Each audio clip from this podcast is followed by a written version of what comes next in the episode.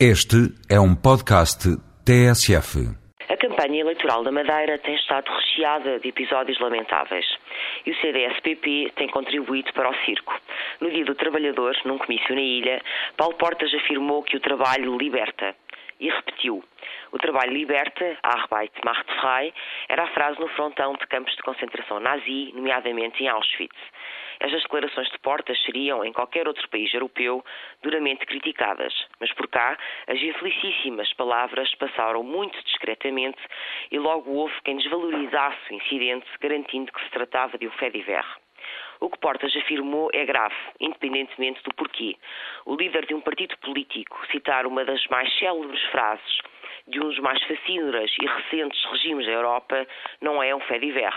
Pode ser ignorância, apelo fascista ou uma gigantesca gafe, mas não é de menos. É muito difícil acreditar que Paulo Portas desconheça o uso que foi dado a esta expressão. E mesmo que fosse por ignorância, Portas nunca o admitiria. Portanto, ou foi para seduzir o eleitorado de extrema-direita, ou foi uma perigosa derrapagem. A verdade é que, enquanto o PNR, numa manifestação provocatória no 1 de maio, exigiu trabalho nacional, Portas ultrapassou pela direita e defendeu o trabalho libertador. Mas enquanto que o primeiro partido não se pode levar a sério, o CDS-PP, acabado de voltar às mãos do dono, é uma força que pretende ser um partido de governo. Mesmo que com frases destas nunca chegue, nem de perto nem de longe, a ser um partido ao centro, como Paulo Portas garantiu neste seu retorno. E sim, poderá ter sido apenas uma gafe das graúdas, um lápis de língua, um ato falhado da maior inconveniência. Portas pode ter-se enganado com a frase que se destinava a enganar, e enganou, de forma absolutamente perversa e cruel, milhões de pessoas.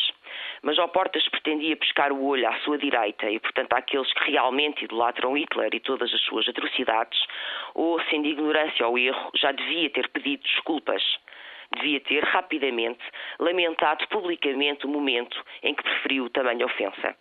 Portas regressou e deu provas de mais uma das suas acrobacias camaleónicas, mas há coisas que nunca mudam. A sua arrogância é uma delas. No rescaldo da Madeira, Paulo Portas mostrou que o seu velho orgulho, altivez e até soberba vieram para ficar.